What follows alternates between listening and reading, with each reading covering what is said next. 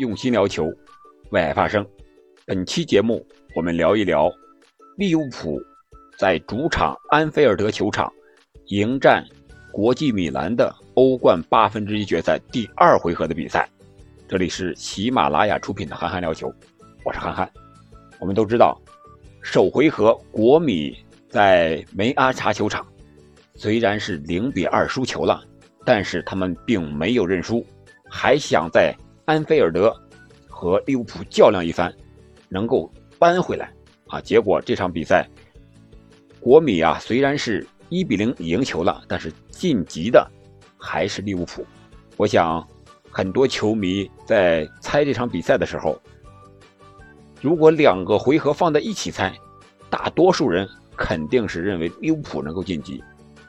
因为利物浦的绝对实力是在这里的，而且首回合。是两个球的领先优势，第二回合又是在主场作战，但是猜这单场比赛的，可能很多球迷都没有猜到国米能够一比零取得这场比赛的胜利。让我们具体的说一说这场比赛的过程。首先，双方都排除了自己非常惯用的阵型和打法。做客的国米呢是排除了三五二的阵型。奥塔罗·马丁内斯和桑切斯是突前打两个前锋，桑切斯是事隔多年之后在欧冠上能够首发出场，本场比赛也成为了焦点人物。随后我们再说一说桑切斯，然后利物浦这边呢依然是四三三的一个阵型，两个中后卫范戴克和马蒂普，这也是目前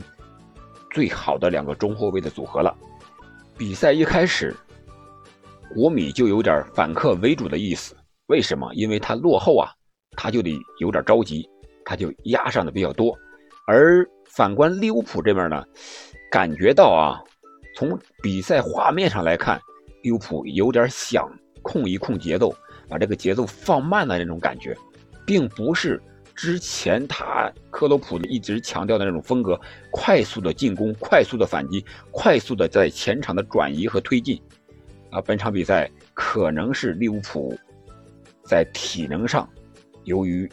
比赛过多有些下降啊，所以说他想用节奏的控制来最终以最实惠的一个比赛的比分能够进军欧冠的八强。从最终的结果来看，二比一这个比分应该是最实惠的了，也可以说利物浦达到了他的战略目标。为什么说利物浦的体能不行呢？从场上我们可以看出，再一个从比赛的赛程，我们也可以看到利物浦是多打了一场比赛的。从首轮二月十七日打完，到三月九日这场比赛打完，一共是二十一天的时间，打了几场比赛呢？利物浦是七场比赛，啊，其中还有一场联赛杯的决赛和切尔西打了个加时和踢了点球，一百二十分钟的比赛。而国米这边呢，是打了六场比赛。比利物浦要少打一场比赛，而且他也是多休息了一天啊，所以说从体能分配上来看，肯定是利物浦要吃亏一些。而且英超的强度显然比意甲的强度要高很多，所以说这场比赛利物浦踢的是非常的务实。我觉得利物浦这支球队强就强在哪儿，就是他能够认清自己的优势和劣势。在我状态不好的时候，我应该怎么踢？我不再给你打对攻了，我不再和你拼速度了，我控一控球行不行？其实看了这场比赛的球迷朋友们，可能感觉到克洛普这个教练真是老谋深算呀。为什么这么说呢？上半场前二十多分钟的时候，可以说是国米完全占据了主动，让利物浦在主场踢得非常被动，眼看。就要进球的时候，利物浦这个主教练克洛普啊，就在场边和第四官员交涉了一下，啊，说是国米的看台上，感觉是发生那么情况啊，应该让主裁判暂停比赛啊，处理一下啊。结果这个第四官员就和主裁判进行了沟通，呃，结果在比赛第二十四分钟多的时候，这个比赛就停下来了。然后利物浦啊，主教练克洛普赶紧叫这个球员赶紧。下场到场边来布置一下战术，结果这个事儿处理完了，大概是处理了三分钟左右的时间。就这短短的三分钟时间，克鲁普可以说是把他的战术完全就布置好了，也打乱了国际米兰这个持续进攻的这么一个节奏。二十八分钟重新开始的时候，利物浦连续获得了角球的机会啊，其中第一个角球的时候，利物浦的马蒂普顶到了，非常的有威胁，砸在横梁上啊，没有进。然后第二个角球是范戴克顶到的，啊，结果这个球在。空中的时候被时刻里尼亚尔国米本场比赛表现非常出色的中后卫用头碰了一下，又碰出了底线，结果造成了第三个角球。就这样，利物浦凭借这任意球的进攻，生生的把国米的进攻节奏给压下来了。然后我们再说说国米这边，国米这边我们说了关键人物是桑切斯，为什么？他虽然没有进球，但是他有一次进攻。还有两黄变一红的啊，这一个焦点事件。上半场补时，由于这个中间的小插曲啊，补时五分钟，在第四十九分钟多的时候，临近马上上半场结束的时候，啊，桑切斯有一个铲球动作过大，是亮鞋底了，直接是蹬在了啊迪亚哥的这个右小腿上，当时可能看到出血了，确实这个动作也是比较危险的。啊，可以直接红牌罚下，如果主裁判严格一点的。但是当时的电视画面，并没有给到主裁判给桑切斯黄牌的动作，啊，但是这个犯规也给他被红牌罚下埋下了隐患。啊，他在被主裁判出示犯规后啊，也是嘴里是叨叨叨叨叨叨的念念有词的啊，走下场了。啊，这时候比赛已经结束了，然后是比赛进入了下半场。下半场一开始啊，这个利物浦还是比较主动的打的，他也想取得进球，把这个领先优势啊扩大一些，也有了机会。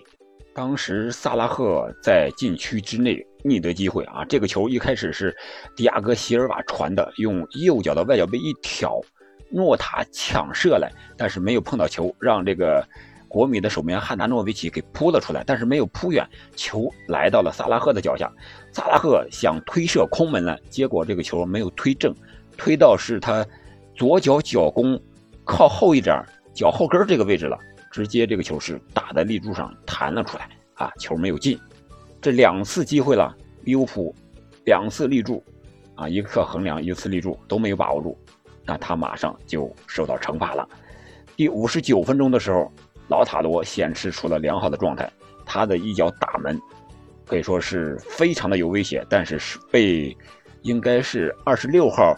脚后跟给蹭了一下，然后这个球是擦着立柱出去了。接着没过两分钟，六十一分钟的时候，又是老塔罗啊，这个球他进了。当时是利物浦开后场的球门球。当时这个球是给到了三十号马蒂普，马蒂普沿着边线向前传，但是没有传过去，被十四号国米的啊佩刀啊给断下来了。结果这个球一断，来到了桑切斯的脚下啊，桑切斯顺势敲给了这个埋伏在禁区边上的这个老塔罗，老塔罗顺势就追着这个球。当时是范戴克在前面防守，没有敢贴身的防守，老塔罗就利用这个机会，右脚一个外脚背直接打球门的远角，让阿里森是一点办法都没有。这个球一进呀，可以说国米的士气大振。但是祸兮福所倚，福兮祸所倚，不知道这个进球是福还是祸。仅仅又是过了两分钟之后，国米的好运气就没了。而且还是变来的红牌的这一个厄运，当时是桑切斯又是一个铲球，说是铲球，其实是一个解围，他脚尖把这个球点走了之后，这个脚没有收住啊，直接就是踩在了纳比凯塔这个脚上，也有点亮鞋点的这个动作啊，结果是主裁判两黄变一红，让桑切斯就罚下场了啊。这个时候过了几分钟之后。啊！电视镜头交代了桑切斯第一张黄牌的那个动作，当时是主裁判确实给了他黄牌的动作。这样，虽然国米一比零领先了，但是利物浦却能够多打一人，而且时间这时候已经所剩无几了。趁着处理黄牌这个机会，大概又休息了有两三分钟的时间，然后六十四分钟多的时候，利物浦完成了换人，将两个中场都换下了，纳比凯塔和亨德森啊，换下了迪亚哥和琼斯。可以说这个中场的硬度还保持着啊，所以说接下来的比赛，利物浦就完全掌控了比赛的局势，而且在第七十六分钟的时候，萨拉赫又有一个右脚的推射打在了球门的门柱上啊。本场比赛利物浦进攻的运气确实不是很好，可以说是桑切斯的那张红牌改变了整个比赛的走势，同时我们也可以说是克罗普这名教练。确确实实非常的会利用场上的各种因素。第一个上半场时候的小暂停是场外的因素，让他给抓住了，利用了一下，把比赛节奏打乱了。同时，他布置了防守的战术和进攻的战术，让利物浦这支球队很快的脱离了危险。而下半场这个中间阶段的小暂停呢，也是他马上做出了人员的调整，让自己的球队又很快的重新掌握回了主动权。虽然我输球了，但是如果按照这个局势发展下去的话，我还是能够晋级的，而且还能够节省一些体力，还有减少尽量的一些人员的损耗啊。所以说，他还留力了，我控制住局面，零比一输了，我晋级就行了，这是最节约、最实惠的方式。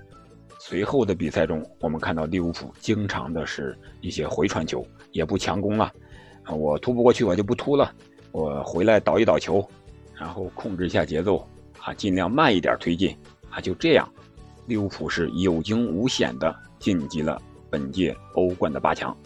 那本场比赛结束之后呢，利物浦依然是保持了还有三线作战的这样